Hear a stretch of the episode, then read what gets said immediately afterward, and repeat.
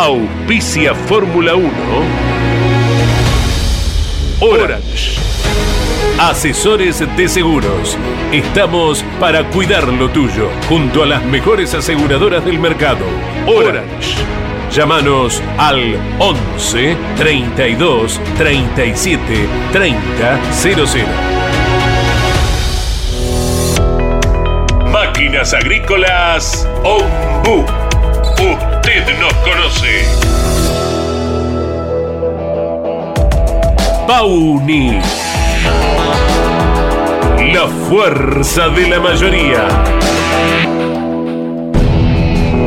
Burt.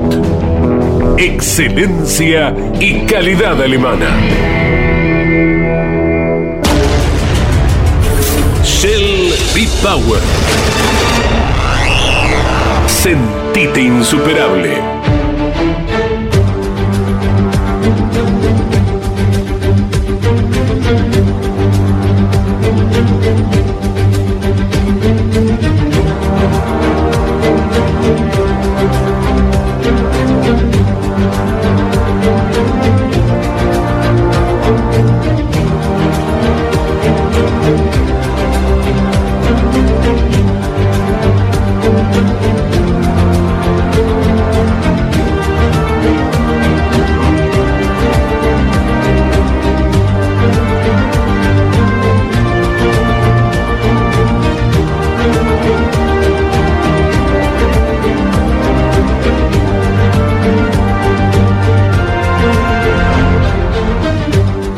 Ya están en la última vuelta. Max Verstappen va ganando el Gran Premio de Azerbaiyán. Cae la bandera cuadros, victoria para Max Verstappen.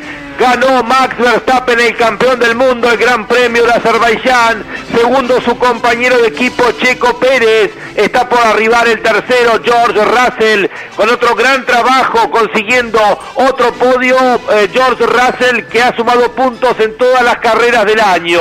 Es el sexto ganador diferente que tiene el circuito de Bakú, el callejero de Bakú. Ha ganado aquí Rosberg, Richardo, Hamilton, Bota, Checo Pérez y ahora ha ganado el campeón del mundo Max Verstappen en seis ediciones seis ganadores diferentes para Verstappen, victoria clave en el campeonato, porque se va ahora como amplio líder con 21 puntos de diferencia en el torneo en relación a su compañero de equipo Checo Pérez y le ha sacado 34 puntos ante el abandono de Charles Leclerc con la Ferrari por la rotura del motor. Ha sido un eh, fin de semana negro para Ferrari que no ha sumado puntos. Leclerc se quedó siendo el líder. Red Bull se quedó con todo. Festeja el 1-2 en la carrera y en el campeonato el equipo austríaco. El campeón del mundo, Max Verstappen, ha conquistado Bakú, ha conquistado Azerbaiyán.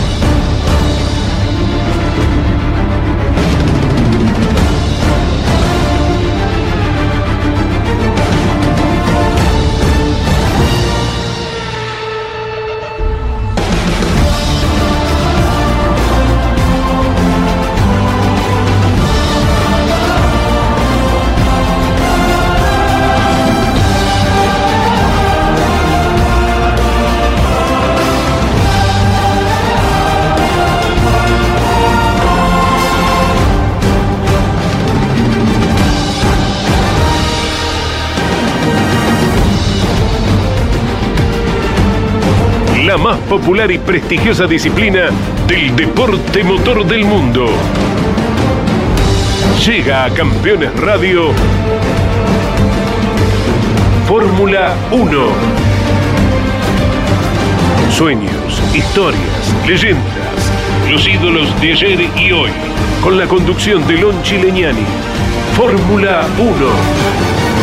Pasión sin límites.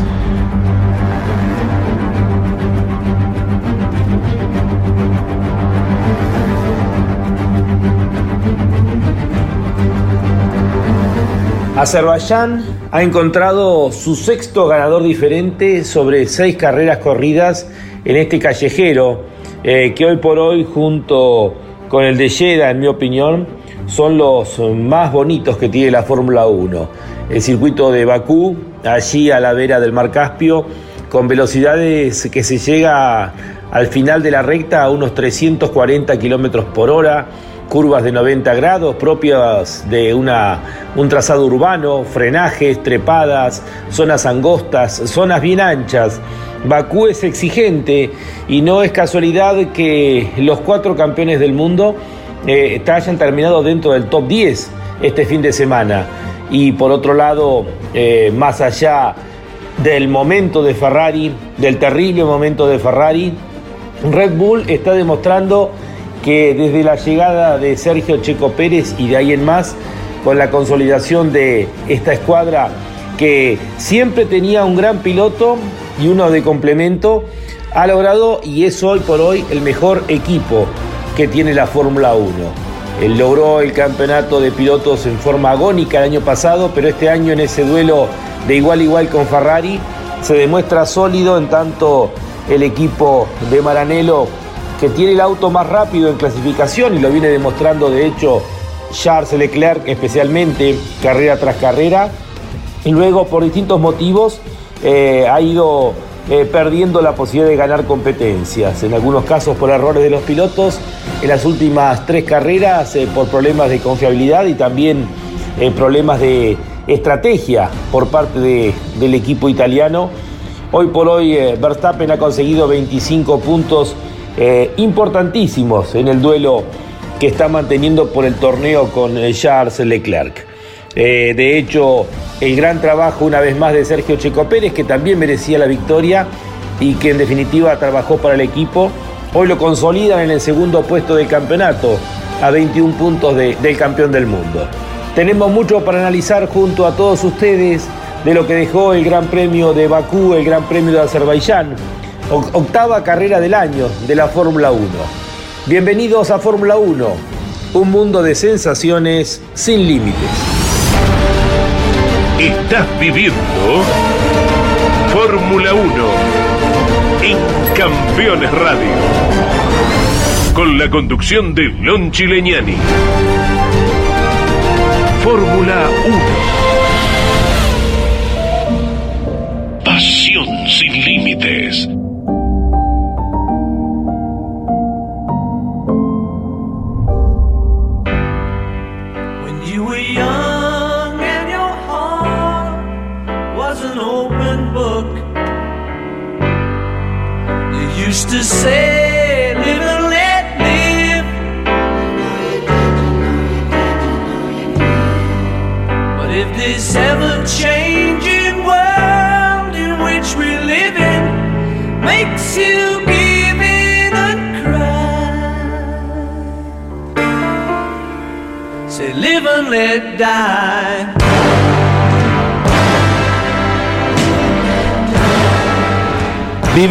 Dejar morir, la cortina de Paul McCartney de aquella histórica, una de las tantas emblemáticas eh, películas de James Bond. Eh, vivir y dejar morir. Azerbaiyán fue duro, durísimo para los físicos de los pilotos. Tal vez en otras carreras fue la que más eh, ha desnudado lo que significa la exigencia de estos autos y el famoso porpoising. Pero antes de meternos de lleno en este tema, les contamos a todos ustedes aquí en Fórmula 1 que Max Verstappen ha logrado el número 25. Y el número 25 es un número emblemático dentro de lo que es la Fórmula 1. 25 victorias para el campeón del mundo con la conseguida en Azerbaiyán. Y de esta manera se mete en el top 10 histórico, dejando atrás ni más ni menos que a nuestro Juan Manuel Fangio, que con sus 24 victorias tiene un promedio eh, difícilmente de igualar, un 47% de efectividad. Hamilton en cabeza, eh, obviamente en cantidad de victorias con 103 puntos, luego sigue Schumacher con 91, 53 para Sebastian Vettel, 51 para Prost, 41 para Senna, 32 para Alonso, 31 Mansell, 27 Jackie Stewart y luego con 25 allí están Jim Clark, Nicky Lauda y a partir del día de ayer eh, Max Verstappen. Por supuesto que en el porcentaje de victorias por carreras corridas, Juan Manuel Fangio está por encima de todos con el 47% de efectividad. Luego está Lewis Hamilton eh, que a pesar de no haber ganado en estas primeras ocho carreras, está con un 34,80% de efectividad. Y tercero, el genial Jim Clark, el escocés volador, con un 34,72% de efectividad. Somos Fórmula 1 y ya nos vamos eh, previo al teléfono para los oyentes. Para aquellos que quieran dejarnos un mensaje, se pueden comunicar al 11 50 54 88 18. Estamos con la operación técnica en el día de hoy de Iván Miori, también en la producción. Eh, un abrazo grande para Miguel Cayetano Páez. Le deseamos una pronta recuperación. La musicalización edición a cargo de Ariel Dinoco, la voz comercial de Claudio César Orellano. Tenemos en la producción a eh, Jorge Dominico, eh, que está a cargo de la misma. Y nos vamos ya mismo a Inglaterra. Eh, para conversar con eh, Sergio Rinland. Tenemos mucho para hablar con Sergio, eh, le enviamos un fuerte abrazo. No solamente hablaremos del Gran Premio de Azerbaiyán, sino también hablaremos de el nuevo libro que ha lanzado. También está la producción Emiliano Emi Iriondo, que acaba de llegar recién de editar Mesa de Campeones. Sergio, ¿cómo estás? Un abrazo grande. Buenas noches para vos. Hola, ¿qué tal? ¿Cómo estás? Sí, buenas tardes para ustedes. Eh, bien, bien, bien. Aquí estamos arrancando la semana. Estamos con un frío inglés, digamos, ¿no? Nosotros acá, pero bueno, alguna vez nos tenía que tocar, Sergio. alternamos. Alternamos, alternamos. Bueno, Sergio, vamos a empezar porque tenemos mucho por conversar contigo eh, en este programa de Fórmula 1. Primero me gustaría un análisis de lo que dejó el Gran Premio de Azerbaiyán. Bueno, lo más eh, notorio, digamos, es la, la, debacle de Ferrari. Que, como vos decías, eh, se puede escribir un libro, cómo perder un campeonato teniendo el mejor auto de la categoría. y Ferrari eh, tiene unos cuantos capítulos, ¿no? Y los está escribiendo este año, sí, sí, sí, porque tienen indudablemente el mejor auto y sin embargo no no logran no logran este em, invocarla, no, no, no, no logran, no logran cerrar una performance por una cosa o por otra, o por inexperiencia de los pilotos, o por eh, problemas en, en, la estrategia, o en el caso de Azerbaiyán, eh, por, problemas mecánicos. digamos, eh, ya hoy, hoy día en Fórmula 1 tener problemas de confiabilidad es lo anormal, cuando en la época mía era lo normal. Claro. Hablaba yo en la apertura, Sergio, de un equipo, ¿no? Que en definitiva en eso se ha transformado Red Bull. Eh, también aprendiendo, obviamente, de las malas experiencias, de apostar a un solo piloto. Pero hoy eh, un equipo no tiene que cometer errores o la menor cantidad de errores y estos son, por un lado, la parte técnica, por otro lado, la estrategia eh, y por otro lado, los pilotos. Y Ferrari pareciera que en varias oportunidades en estas ocho carreras ha cometido errores en una de sus tres patas. Sí, sí, son errores ¿cómo te voy a decir? Dan, dan una idea de una, de una, de una, este, eh, una falta de, de, un liderazgo fuerte en Ferrari, que se ve que no lo tienen. insisten con la misma fórmula y bueno, y, van teniendo los mismos resultados que años anteriores, con la diferencia que ahora tienen el auto para ganar. Correcto. Ahora, Sergio, eh, más allá obviamente de la velocidad de Charles Leclerc, que nadie puede dudar de la misma, ¿no? Eh, pero claro, eh, uno cuando mira lo que ganan los pilotos Ferrari comparado con otros pilotos referentes de la Fórmula 1, uno se pregunta si no tendrían que haber apostado por un nombre fuerte, un líder, como estás diciendo vos, para poder pelear el campeonato con la herramienta que tienen este año. Y sí, no hay. Si te pones a mirar, eh, están, están todos, este, digamos, muy, muy, muy atados a los equipos que tienen. O sea, vos lo tenés a Hamilton que está atado a Mercedes, eh, lo tenés a, a, Verstappen atado a Red Bull y, y bueno, ya, digamos, en, la, en, la, en el segundo grupo tenés a los segundos pilotos de esos mismos equipos. Sí. ¿Y, cómo se sale, Sergio, de esta encrucijada en la que está hoy Ferrari? Porque no quiero ni imaginar lo que debe ser Italia eh, al haber perdido dos carreras en, en, 15 días que parecían que eran para ellos, el dominio de Red Bull, eh, la presión de que se corre nuevamente el próximo fin de semana. ¿Cómo se sale de esto, Sergio? ¿O ves que eh, está tan consolidado Red Bull que va a seguir aprovechándose de los errores que está cometiendo y aparte de las virtudes de Red Bull? Bueno, yo creo que eh, eh, el problema, el problema de, gestión que tiene Ferrari lo tienen que, resolver de una manera eh, muy tranquila, porque si lo resuelven como lo habían, como lo intentaron resolver en años pasados, no, no van a salir del agujero que están. Sí, sí. Ese es, es lo que yo decía. Por otro lado, en mi opinión personal, tienen un solo piloto. Claro. Eh, se desbarrancó Sainz. También, Se desbarrancó Sainz, te decía, ¿no? Bueno, yo creo que no, está al mismo nivel para nada de Leclerc, eh, ni tampoco el nivel de Russell. O sea, eh, Ferrari hizo una elección que, en mi opinión, es equivocada, ¿no? De segundo piloto. pero bueno, cada cada uno cada uno elige lo que lo que tiene a disposición.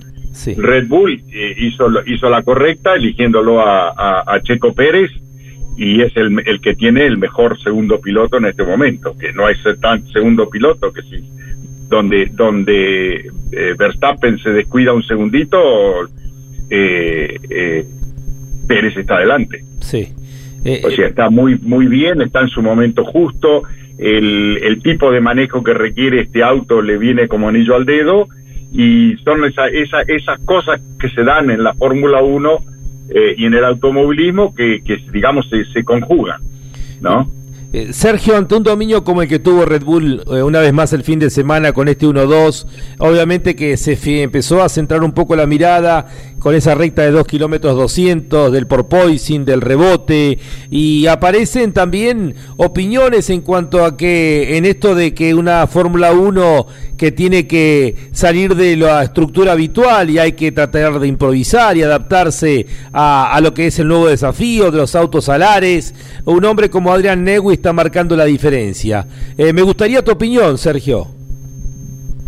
Sí, totalmente, lo comentaba ayer con, con tu papá eh, este, que no es casual que tanto Ferrari como Red Bull eh, eh, tengan los mejores autos de esta de esta nueva fórmula, ¿no? Porque en, en, Red Bull lo tenés a Adrian Newey, que es un hombre que estuvo en, en, las últimas épocas del efecto suelo, o sea que lo experimentó y también y también tuvo mucha experiencia en, en kart en Estados Unidos, donde se corrió con efecto suelo hasta bueno, nunca se dejó de correr con efecto suelo, pero los autos de kart, que eran los que hacía él en March, eran con un efecto suelo y un, un, piso muy similar a lo que tienen los Fórmula 1 de hoy, con una boca de entrada muy alta. Ajá, Y en Ferrari lo tenés a, Rory Byrne, que también estuvo en los, en, los finales de, de, la era, de la era del efecto suelo. Sí. Y son gente que, bueno, lo que aprendieron en esa época no se lo han olvidado.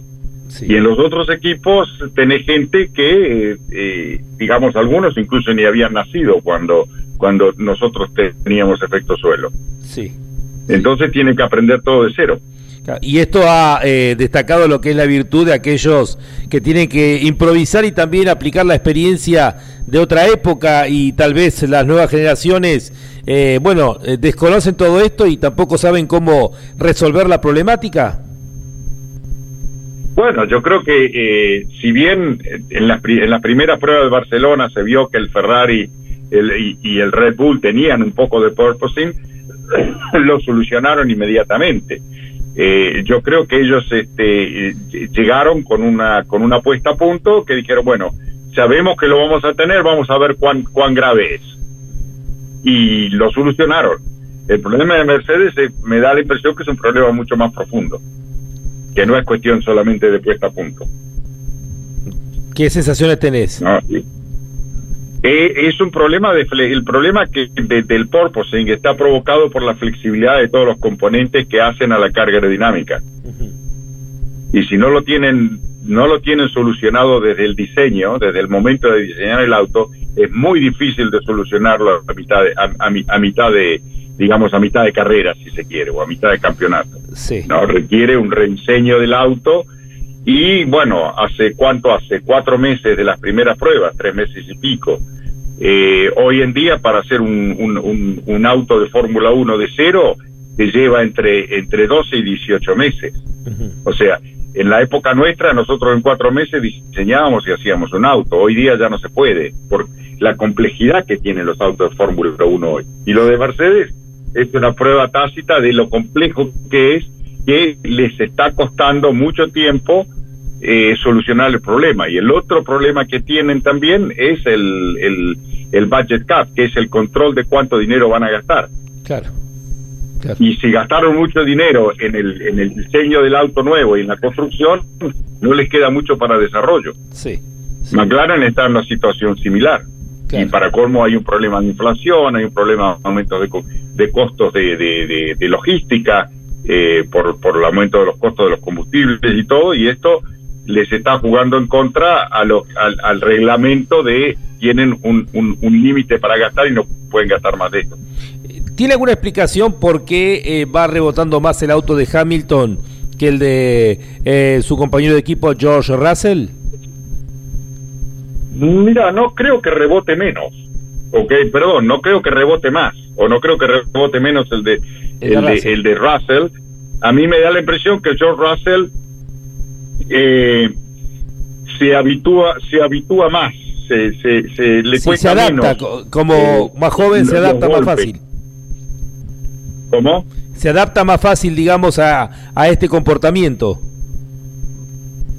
Sí, eso sucede con pilotos jóvenes que vos le das un auto de un comportamiento extraño y el piloto que viene hace 10 años o 15 años manejando un determinado tipo de auto, cuando le das ese auto distinto, le cuesta mucho adaptarse, porque es cambiar toda una, una, una, una, una, estructura mental de cómo manejar. En cambio, cuando vos tenés un piloto joven que que viene con, con poca experiencia y le dan algo distinto, se adapta, porque tiene poco, poco bagaje, tiene poco, poca, poca herencia que, que, llevar. Y ese es el caso de Russell. Y, esto que desnudó... El famoso, caso, el famoso caso de Rosemeyer con los, con los Autounión. Claro, claro, tal cual. Y en este caso, eh, Sergio, eh, en la recta de 2 kilómetros 200 es como que generó más problemáticas y esto seguramente uno se imagina que va a repetirse cuando se vaya a Silverstone o cuando se corra en Monza. Eh, ¿Esto desnuda mucho más este, este efecto que genera este año el reglamento? Sí, sí, por supuesto, porque te da te da más más diferencia diferencia más lo que es el la velocidad y la carga aerodinámica que tiene el auto en la recta con lo que tiene en una curva. eh, cuando vos tenés rectas cortas y curvas lentas eh, es, es, es otro digamos es otro otra situación no y lo vimos en Mónaco con el túnel no o sea el auto el, el, el Mercedes incluso eh, venía bien en casi todo el circuito, cuando llegaba al túnel no, no, no lo podían llevar al auto ahí adentro. Y hay que acordarse que el túnel es una recta casi. Claro, claro. Eh, Sergio, bueno, vamos a, cambiar de, capítulo, vamos a hablar acerca de, tus 20 años ligados a la Fórmula 1, diseñando con pasión, eh, que escribiste vos eh, junto con Orlando Ríos. Ayer disfrutamos la charla que tuviste con Caito. Ahí le, debemos a Sergio, aprovecho a los muchachos para pedirle, hoy pedí en el grupo, cómo puede hacer Sergio, porque quería ver en el Instagram y también los que seguidores, cómo pueden hacer para verla. Lo logré.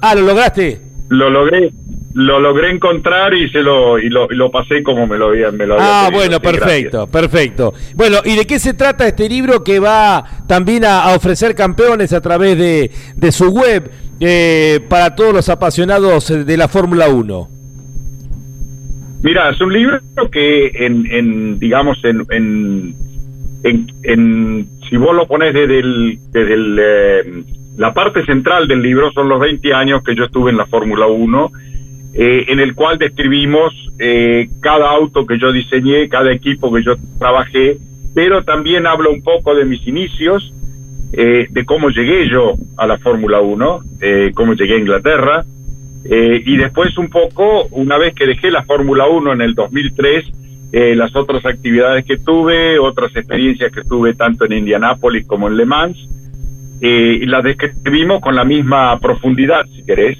en los 20 años de la Fórmula 1. Pero en la parte central del libro son esos 20 años de Fórmula 1 en el cual eh, describimos, eh, la, digamos, los aspectos técnicos de cada auto, eh, las situaciones políticas que se vivieron en cada equipo, eh, eh, las situaciones eh, financieras de cada equipo, eh, o sea que abarca, digamos, el aspecto técnico, pero también el otro aspecto de la Fórmula 1 que se ve un poco menos, eh, se ven los resultados, pero no se ven los por qué, que es todo el aspecto financiero y el aspecto político. Eh, en ese aspecto también también hacemos buena buena descripción de todas mis experiencias en esos años de Fórmula 1 y de todos los personajes con los cuales yo tuve el privilegio de trabajar.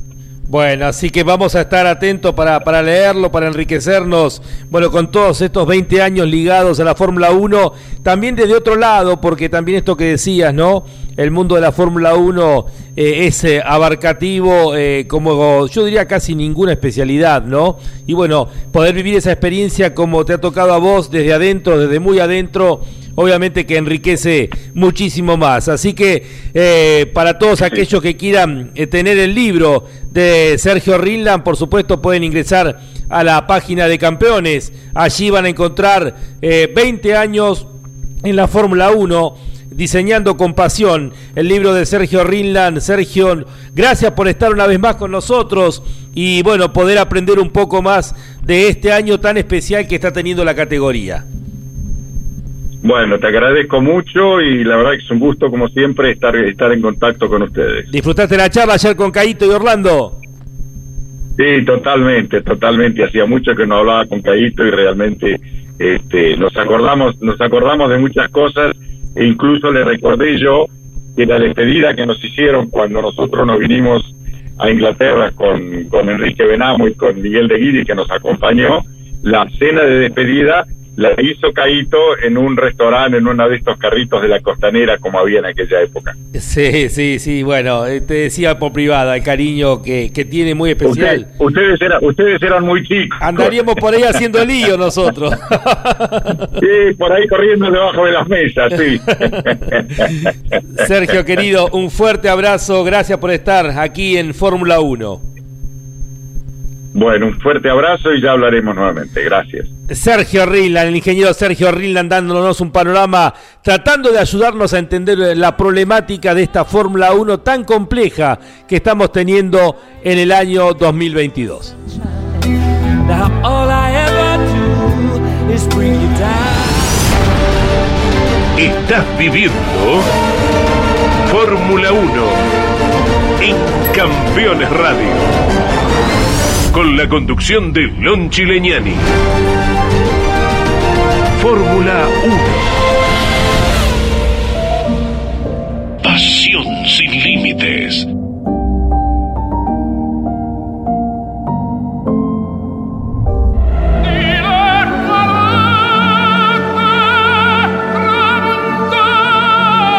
Enzo Ferrari creó una marca de automóviles. El tiempo y los tifosis del mundo la convirtieron en leyenda. Ferrari, el sueño de todo piloto. Ferrari, rojo pasión. Ferrari, sinónimo de Fórmula 1.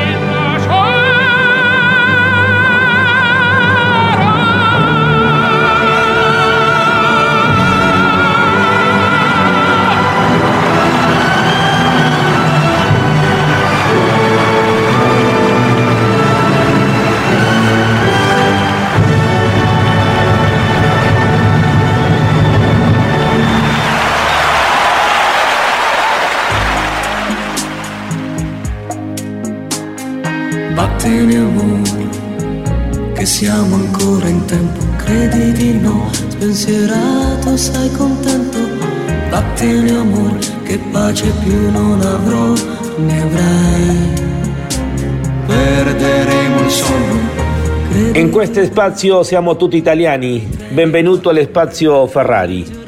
Y ha sido un fin de semana negro, negrísimo para Ferrari. Por primera vez en el año la casa de Maranello se va del Gran Premio de Azerbaiyán sin sumar siquiera un punto. Algo que sucedió con Red Bull, si recordamos, en la primera carrera allá en Bahrein, cuando problemas mecánicos hicieron que los dos autos del equipo austríaco no sumaran puntos. Pero ahora fue el momento de Ferrari, que si uno recuerda hace poco tiempo era el auto y el equipo a vencer. Eh, pero bueno, en las últimas tres carreras Ferrari tuvo la victoria ahí al alcance de la mano y en pocas semanas todo se diluyó. Eh, primero fue en España, donde venía ganando contundentemente Charles Leclerc y problemas de confiabilidad hicieron que debiera abandonar esa carrera. Luego los errores estratégicos que se cometieron en boxes, tanto con Leclerc como con la demora de Carlos Sainz, le entregaron la victoria a Sergio Checo Pérez. Y ahora, eh, por un lado, un problema hidráulico para el español, que lo dejaba fuera de carrera al comienzo de la misma, luego una buena estrategia de Ferrari en el cambio de neumáticos, apostando al neumático duro hasta llegar al final de carrera y que dejaba abierto un final más que interesante con el campeón del mundo, con Max Verstappen, pero cuando venía siendo el líder Charles Leclerc, lamentablemente se rompió el motor y quedó fuera de competencia y de esa manera sin sumar siquiera un punto en función de la pelea por el campeonato. Eh, Ferrari también había cometido algún error en el momento del el cambio de neumáticos de Leclerc. Eh, se demoró unos segundos de más, pero quedó disimulado porque era con un auto de seguridad virtual. Ferrari deberá recomponer rápidamente las cosas. Eh, están golpeados. El equipo italiano está choqueado por lo que está pasando. Leclerc ahora a 34 puntos de Verstappen. Recordamos que hace solamente tres carreras Leclerc era el líder del, torneo y las victorias de Verstappen más los abandonos de Leclerc lo llevan ahora a estar tercero en el campeonato a 34 unidades del campeón del mundo. Sainz ha caído al quinto lugar en el campeonato y desde allí Ferrari deberá recomponer rápidamente la situación, tanto para el campeonato de pilotos como para el campeonato de constructores, donde ha quedado ahora a 80 puntos de diferencia y de hecho se encuentra mucho más cerca del tercero de Mercedes que del líder del campeonato, el equipo Red Bull. Hay solamente una semana eh, porque se viaja a Canadá a enfrentar luego de un tiempo donde no se corrió el Gran Premio de ese país por la pandemia, donde eh, se volverá justamente a correr en este circuito tan exigente y vinculado a la historia y a los sentimientos más caros de Ferrari, como es el escenario denominado Gilles Villeneuve.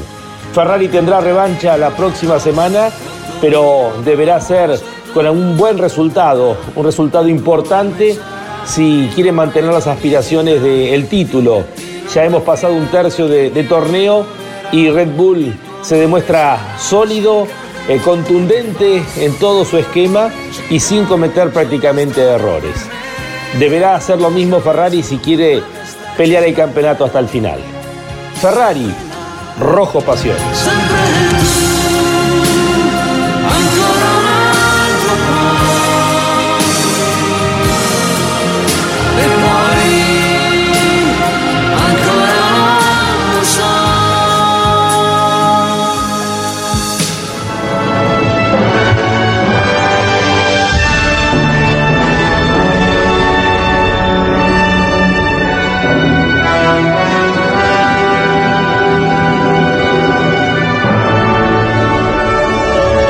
Esto fue Ferrari, el sueño de todo piloto. Ferrari, rojo pasión. Ferrari, sinónimo de Fórmula 1.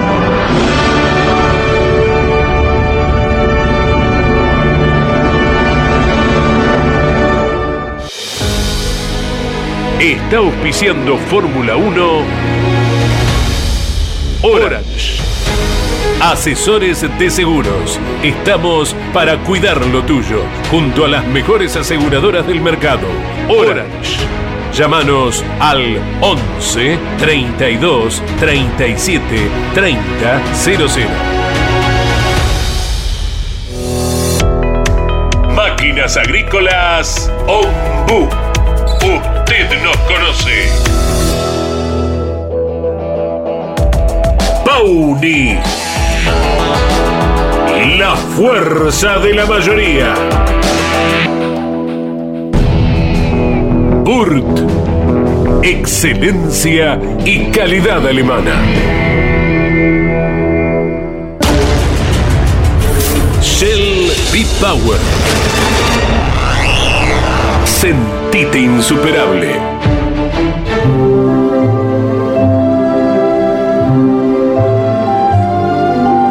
A partir de 1950, miles de historias se han escrito de pilotos, automóviles, circuitos y protagonistas que han hecho cada día más grande a la máxima. Compartimos juntos historias de la Fórmula 1. Un espacio donde la nostalgia tiene su lugar.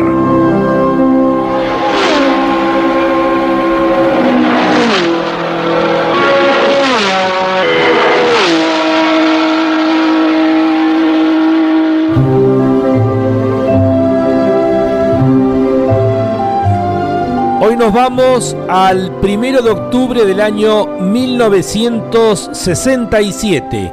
Hace casi 55 años se corría el Gran Premio de los Estados Unidos, décima fecha de las 11 previstas para esa temporada.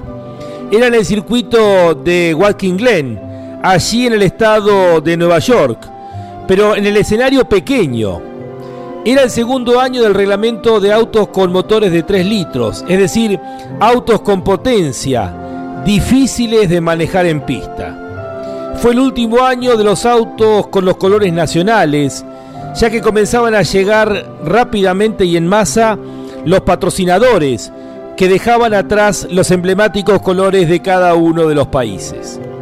También fue el último año donde los pilotos de habilidad innata se destacaban del resto, era la época donde el piloto superaba al auto, porque había que realmente manejarlos.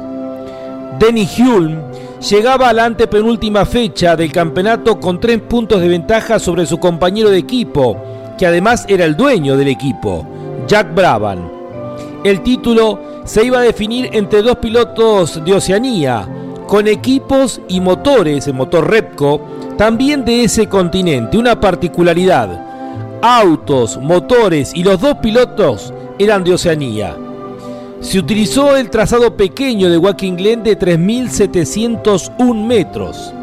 El desafío eran 108 vueltas para recorrer 400 kilómetros de carrera. Los Lotus 49 dominaban ya desde la clasificación con el motor Cosworth haciendo el 1-2 Graham Hill y Jack y Jim Clark eran los dominadores.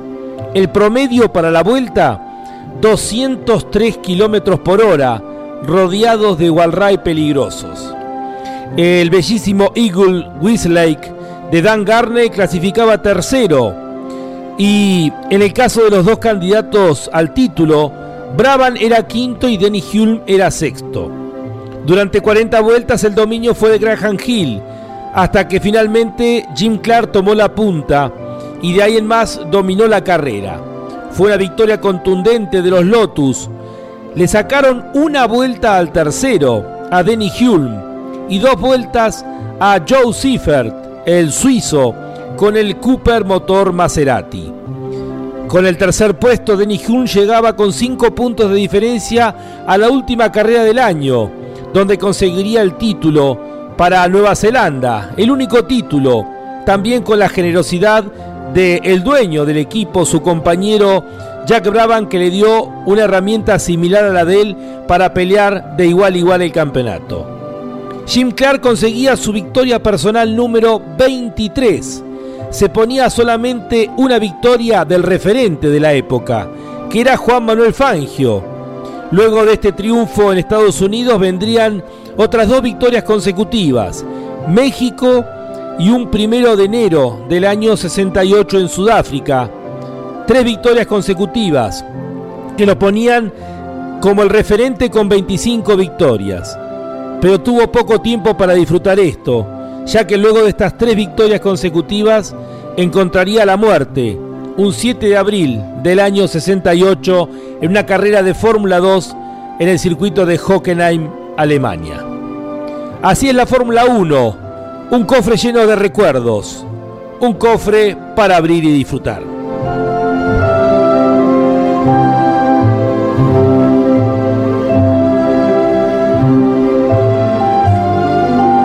Así pasó.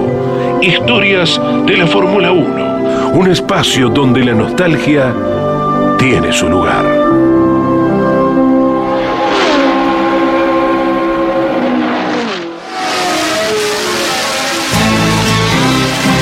Fórmula 1 trasciende a los aficionados del deporte motor. La Fórmula 1 atrapa con su magia, velocidad, tecnología, sonido y color. Ahora en Campeones Radio, me gusta la Fórmula 1.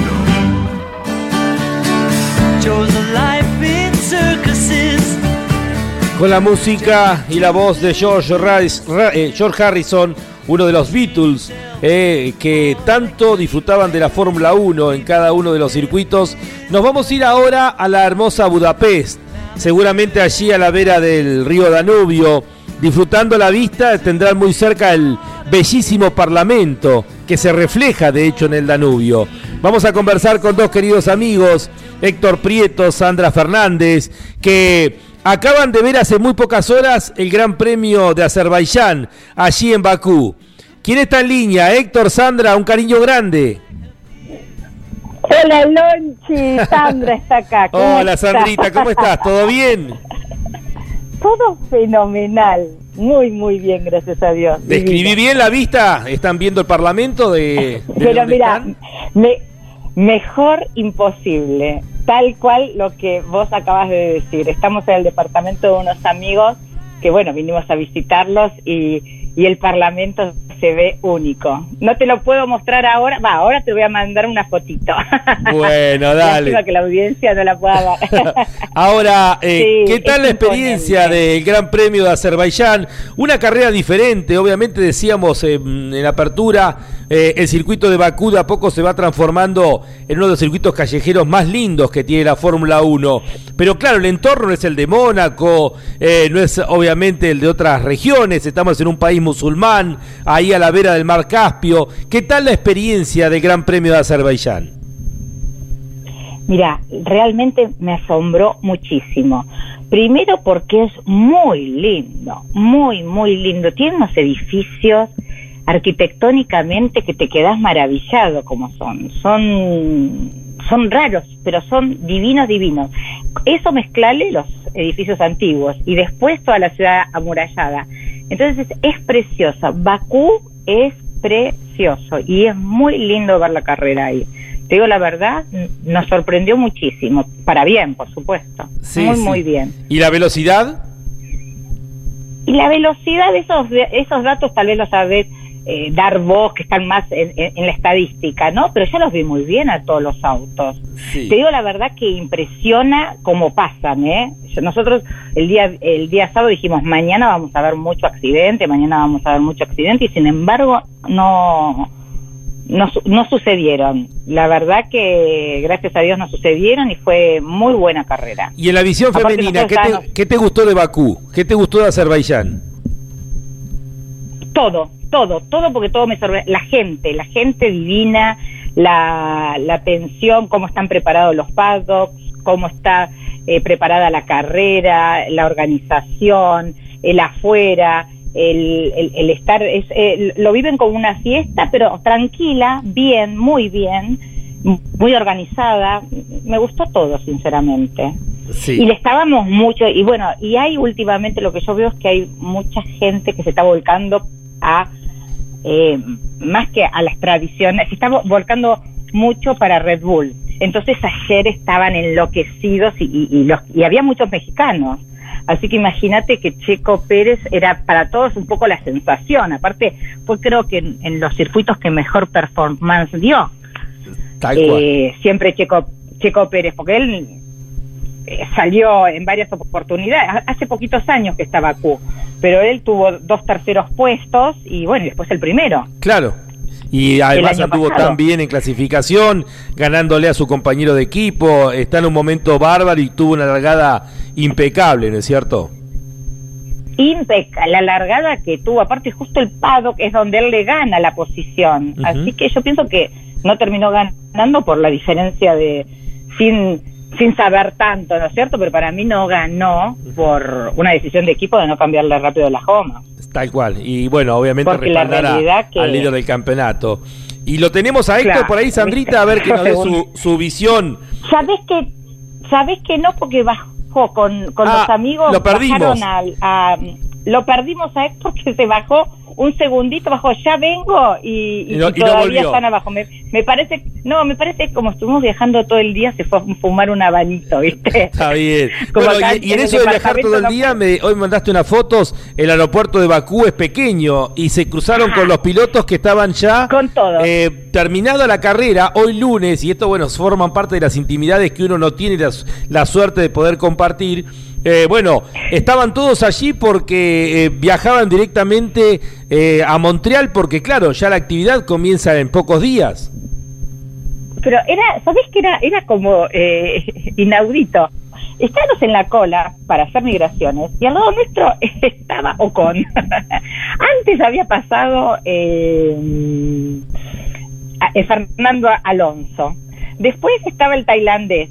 Vos decís, pero pará, esto es, eh, eh, no lo puedo creer. Después, no, eh, estaban todos ahí con las escuderías, como si fueran pasajeros más. Aparte, yo no sé si, yo calculo que en otros aeropuertos tal vez tienen una, una zona más VIP o algún lado, ¿viste? Para que la gente no se vaya, porque son ídolos, ¿no? Pero al lado, al lado uno al lado del otro, como si fueran eh, personas eh, sin tanto prestigio, así, sin tan ser tan mediáticas, ¿no? Tal cual, sí, sí. esto de que esto que me decía, ¿no? De tener aeropuerto ahí eh, tan pequeño y los pilotos que, claro, uno imagina pasarán por Europa de una carrera a la otra, claro, pero no hay tiempo, así que de ahí directo con vuelo a Montreal, porque claro, ya están llegando para mañana, mañana ya es martes y ya tendrán los compromisos comerciales, eh, obviamente con los sponsors y todos los preparativos, caminar la pista. Hay mucho por hacer y así es esta Fórmula 1 sin descanso.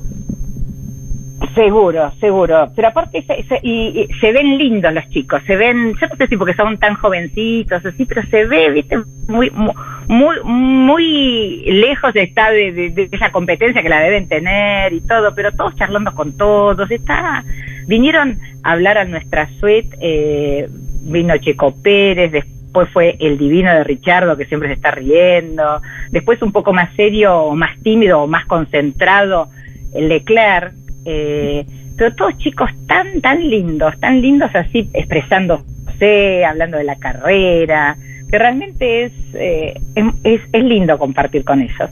Eh, Sandra, ¿se nota que van rebotando los autos?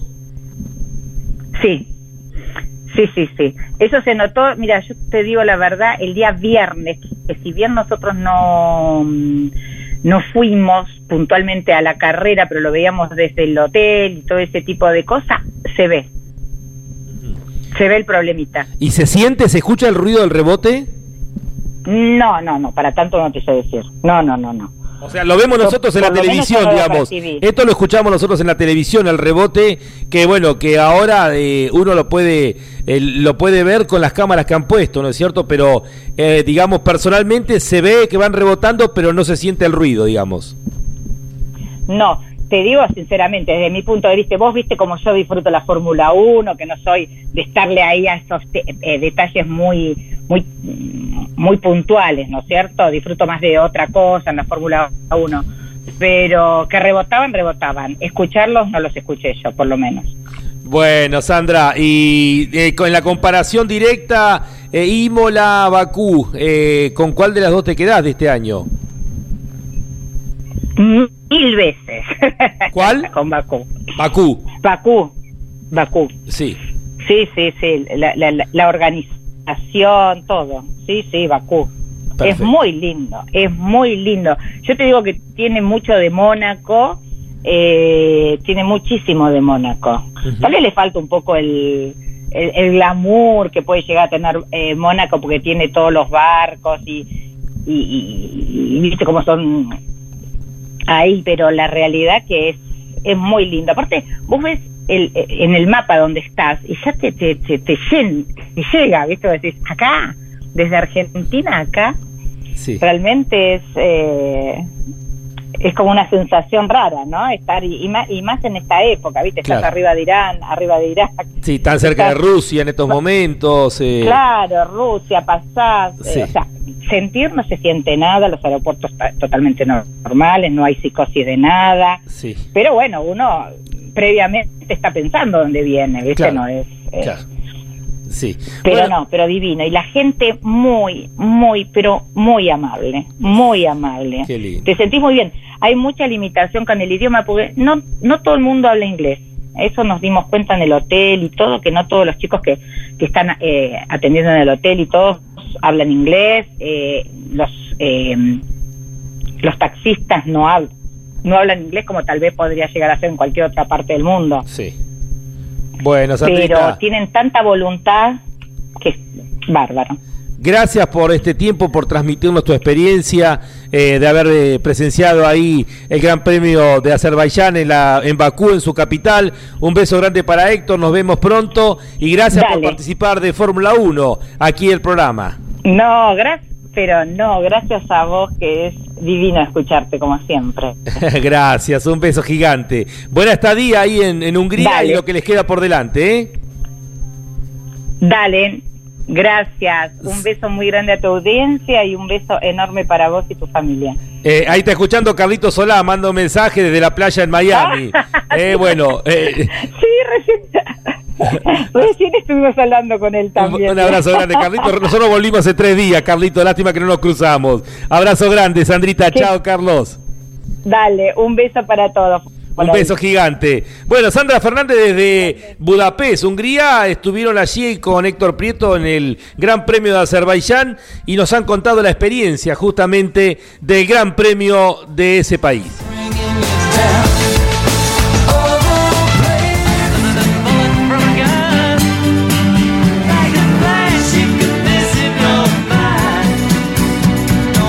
Campeones Radio, esto fue Me gusta la Fórmula 1.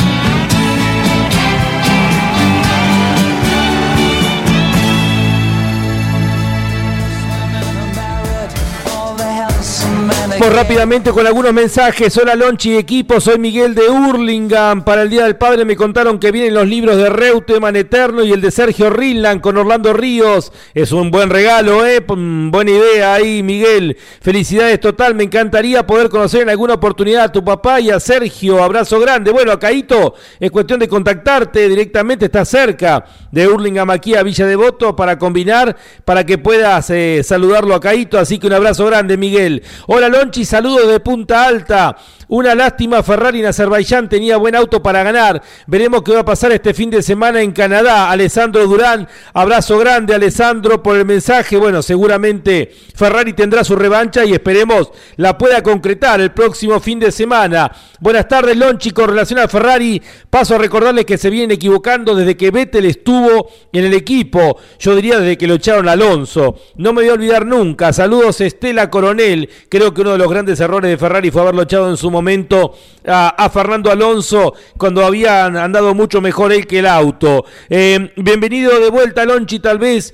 Eh, la FIA debería hacer algo con el tema del rebote. Los pilotos podrían tener consecuencias a futuro. Abrazo grande, Fede Larrea, abrazo grande, Fede. Bueno, estábamos justamente acá, vamos a resumir como última información, eh, Pierre Gasly pide medidas para evitar acabar con un bastón a los 30 años. Pierre Gasly pidió a la FIA que salve a los pilotos de acabar con un bastón a los 30 años, después de que varios denunciaron problemas físicas debido al porpoising extremo en Bakú. Lo vimos bajar a Hamilton con muchos dolores, también se quejó en carrera. Lo mismo Daniel Richardo y los pilotos piden ver qué solución se le puede encontrar para los dolores de espalda debido al rebote de los coches, especialmente eh, en casos como la larga recta del final del circuito de Bakú.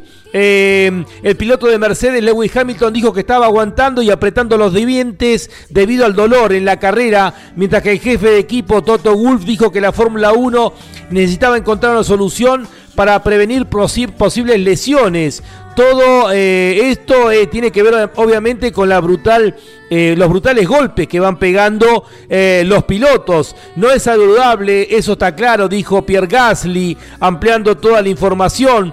Pero bueno, lo concreto que esto es el, diseño que han hecho cada uno de los equipos. Obviamente que esto se nota mucho menos en un Red Bull o en una Ferrari y eso obviamente es mérito de los equipos. Por eso, más allá de los inconvenientes, que inclusive eh, algunos han dicho que hasta a mucha velocidad no es fácil mantener el auto en la pista porque va temblando la dirección. Lo concreto que bueno es la problemática que entregó, una de las problemáticas que entregó eh, el Gran Premio de Azerbaiyán y especialmente esa recta de 2 kilómetros 200 que tiene el circuito callejero de Bakú.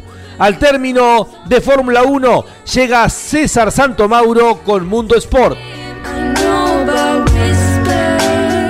Encore un soir, encore une heure, encore une larme de bonheur, une faveur, comme une fleur, un souffle, une erreur, un peu de nous. Y damos vuelta a la página rápidamente de este Gran Premio de Azerbaiyán del cual esperábamos mucho más, nobleza obliga, pero bueno, las circunstancias de los abandonos de Ferrari y la contundencia del equipo Red Bull hicieran que eh, entregara mucho menos de lo que uno estaba acostumbrado a esta carrera tan especial.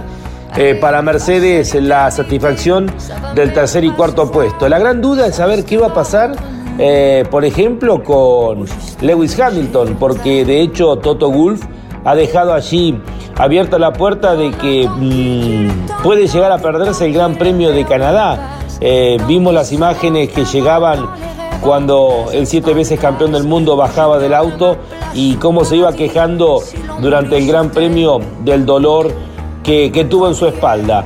De hecho, Hamilton ha dicho que iba rezando arriba del auto para poder eh, llegar al final de la, de la competencia. Recé para llegar al final de la carrera.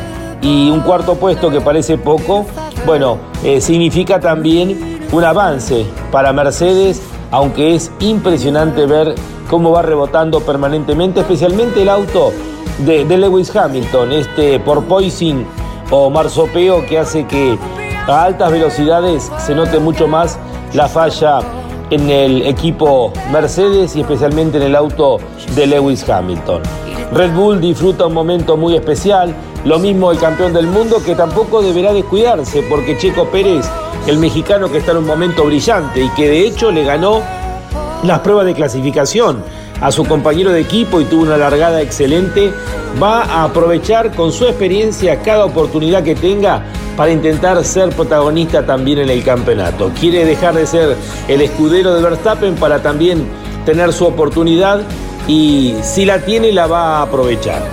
Nos reencontramos la próxima semana en Fórmula 1 con el Gran Premio de Canadá. Fórmula 1, un mundo de sensaciones sin límites. Hasta el próximo lunes.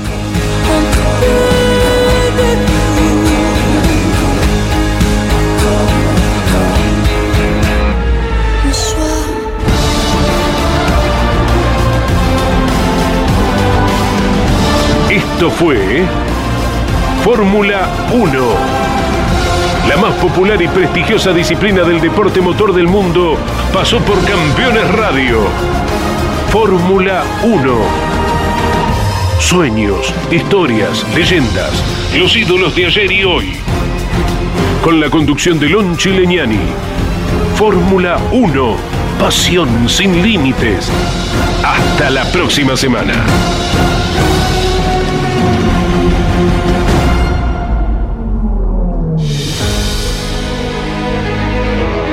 Auspicio Fórmula 1 Orange. Asesores de seguros.